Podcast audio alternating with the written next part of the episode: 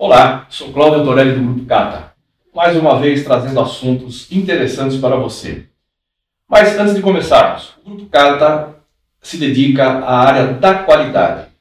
Tudo que for qualidade, o Cata oferece para você. Inspeção de segurança veicular para regularização de veículos junto ao Detran, certificação de produtos, segmento em produtos, componentes automotivos, lâmpadas, LED, luminárias públicas, certificação de empresas fabricantes de veículos, junto ao Inmetro, é, certificação de sistema ISO 9000, é, soluções customizadas. Você quer fazer uma auditoria do seu negócio? Temos essa solução para você. Auditoria de redes e franquias. Tudo que for qualidade, o Grupo Cata tem um especialista para você. Bom, hoje nós estamos recebendo aqui a presença é, é, do ilustre amigo companheiro de muito tempo, engenheiro Antônio Bermudo Neto, da Convergás.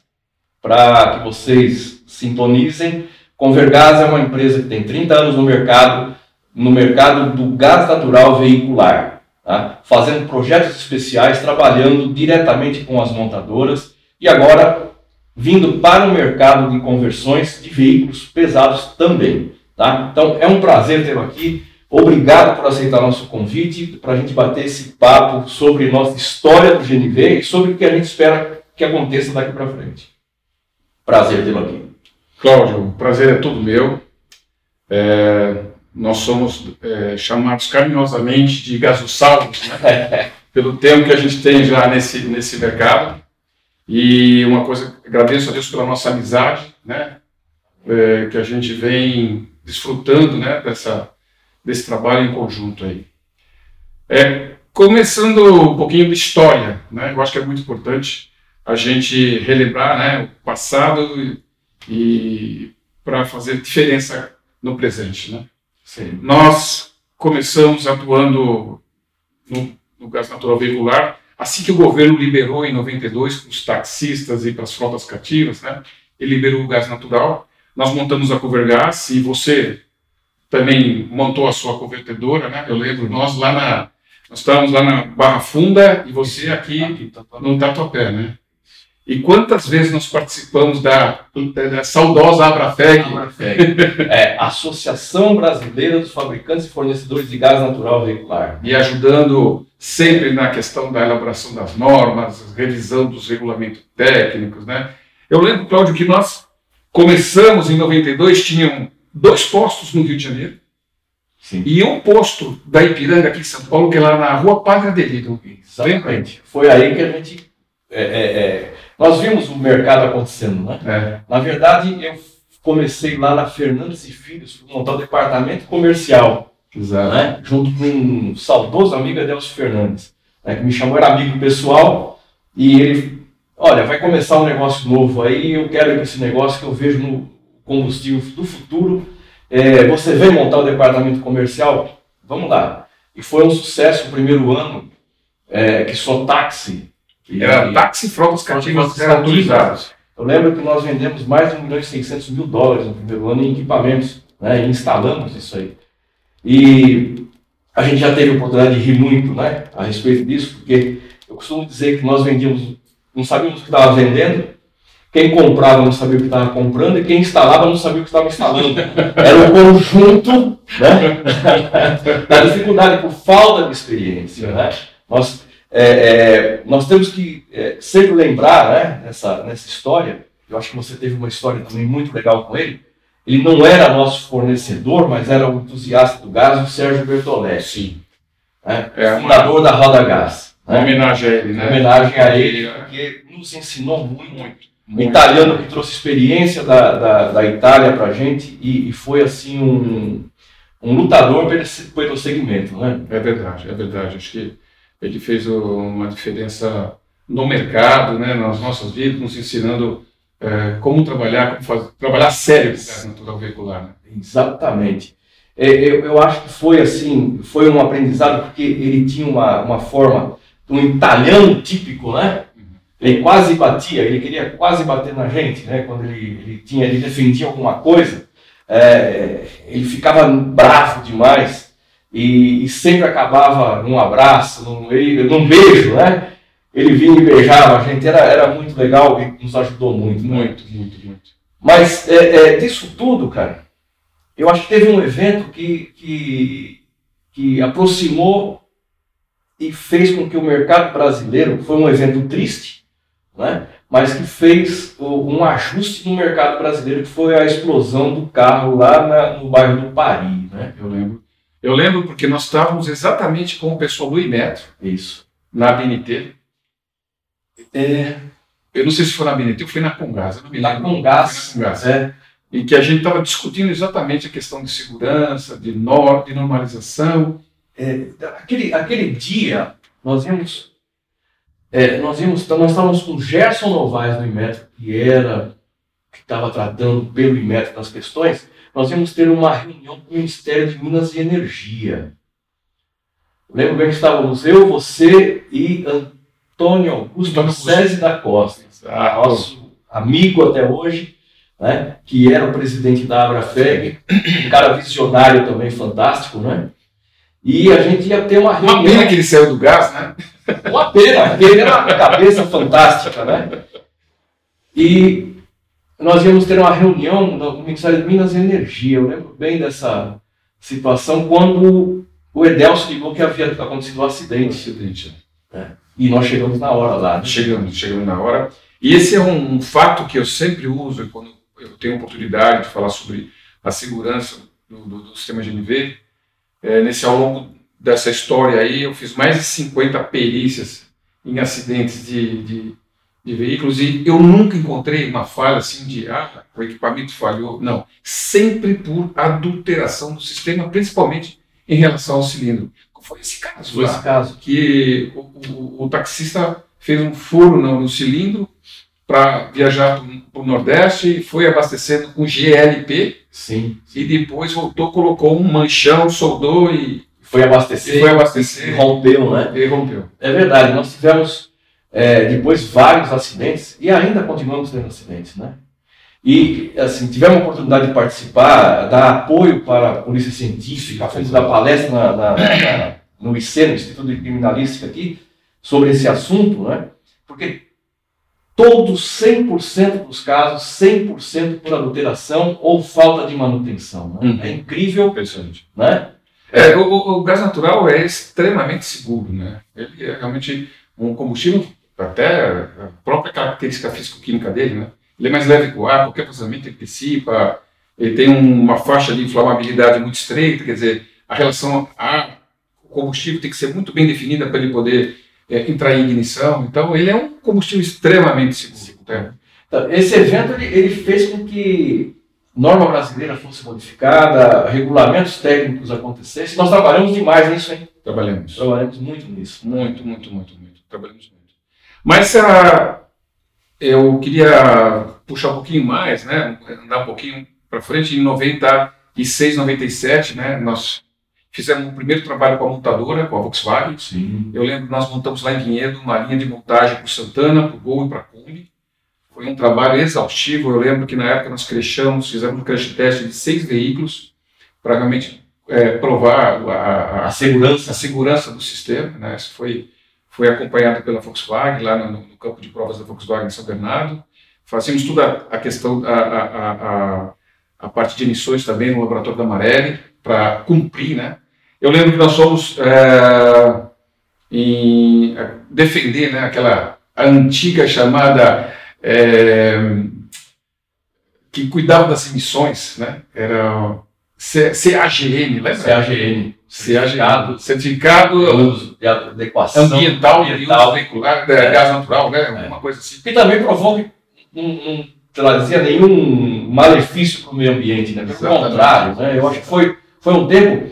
E o legal é que isso aí é custeado pelas oficinas, né? Sempre. Quem bancou foram as oficinas, não teve assim um subsídio, não. Foi um mercado que veio. O mercado, né? O gás natural nunca teve subsídio de ninguém. É, ele, né? veio, ele veio de. É, pela necessidade, pelo, pelo, quer dizer, basicamente a economia, né? É, infelizmente a gente, durante esses 30 anos, a gente sempre tem aquela, aquela variação dos preços que é que eu acho que a gente só não está com um mercado é, é, enorme aí, é justamente porque essa, essa questão, essa questão política, né? Que, aliás, eu acho que é interessante a gente falar que nesses 30 anos eu nunca vi uma orientação política tão forte a nível governamental como nós estamos vivendo agora.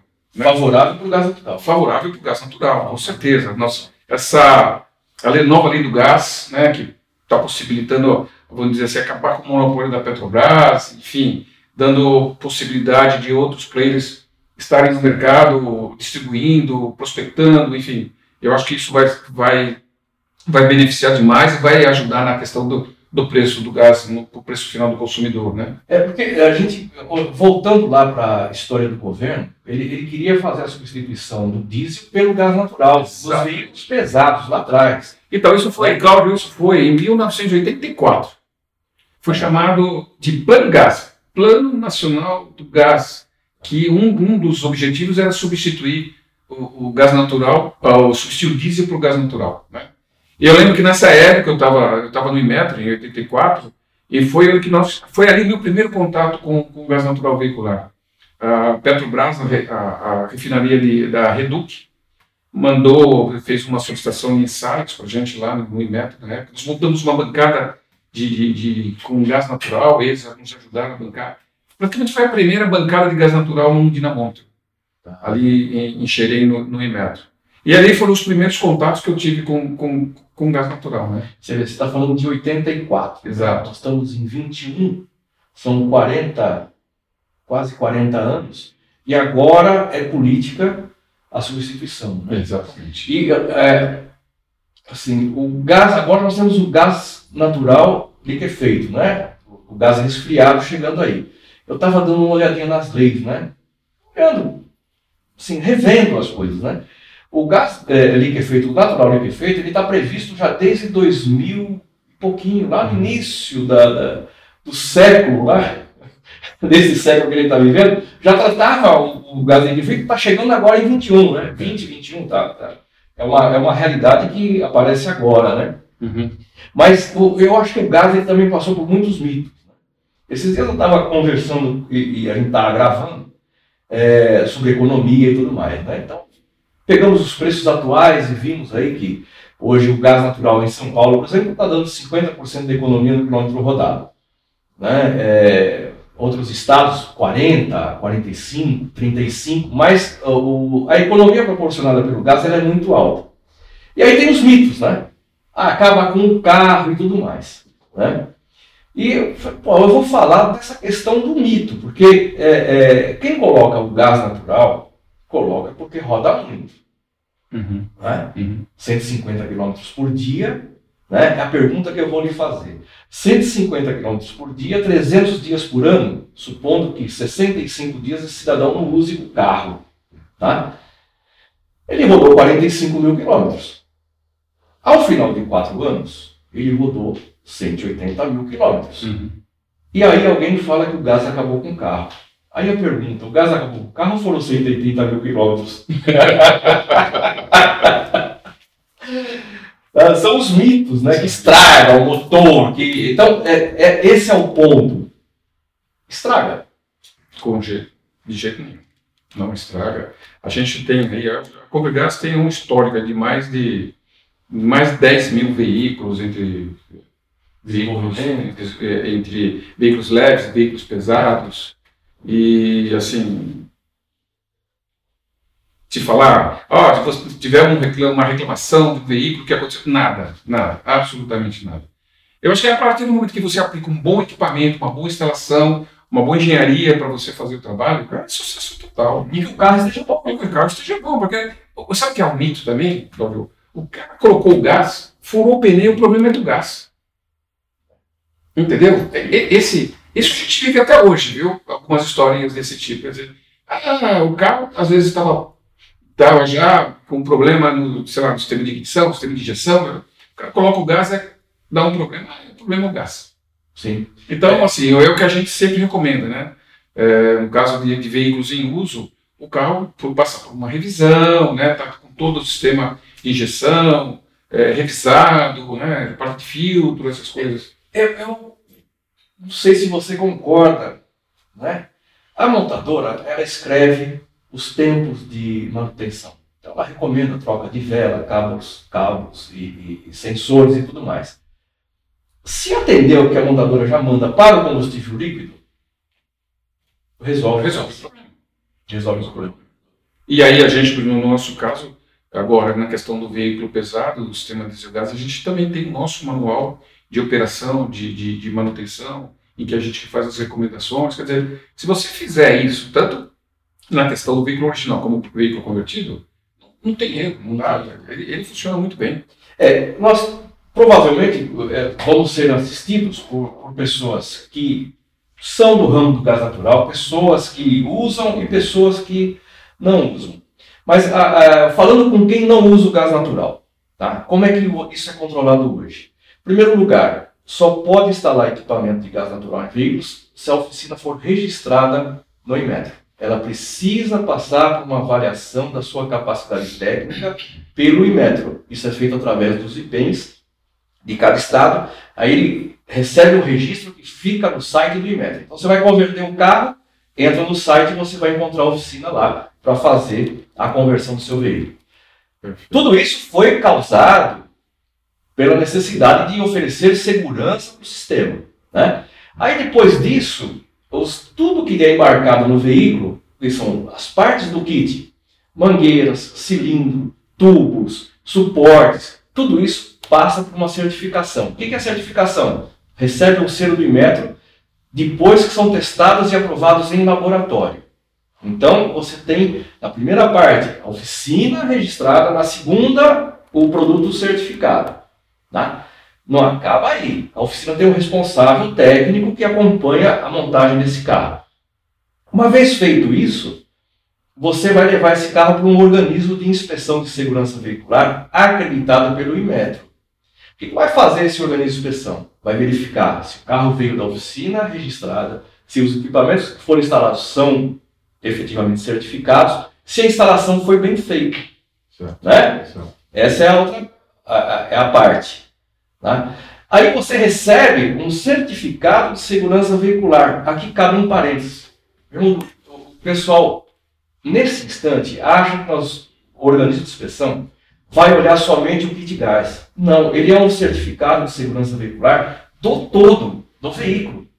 Então vai ver se esse carro tem freio, se esse carro, os pneus são iguais nos mesmos eixos, né? se ele efetivamente polui, vai passar por uma análise de gases, né? vai ver se o limpador de para-brisa funciona, se todas as luzes estão funcionando, se abre e fecha a porta. Qual é a importância disso? Isso acaba tendo um reflexo na qualidade desse carro na rua. Uhum. Né? Então, às vezes, a pessoa coloca, pô, mas que, que tristeza, eu tenho que levar o carro para uma inspeção e vai chegar lá, vai ser reprovado. Não, querido. É, as reprovas, quando acontecem, efetivamente, elas são necessárias. Carro não freia. Como é que você vai dar com o carro que não freia? E incrível, nós temos dados estatísticos que mostram que 1,5% dos carros que nós verificamos não tem freio, cara. Então, se você tem uma frota de 100 milhões de veículos, 1,5% não freia, 1,5%, nós temos um milhão e meio de veículos andando na rua sem freio. Ou com deficiências graves de freio. Né? Então, é, essa é a importância é, que nós temos que é, também olhar com relação à segurança. Tá? E por fim, esse certificado permite que você faça a legalização desse carro junto ao departamento é, de trânsito da sua cidade. É assim que funciona. Nós vamos para o intervalo e voltamos daqui a pouquinho.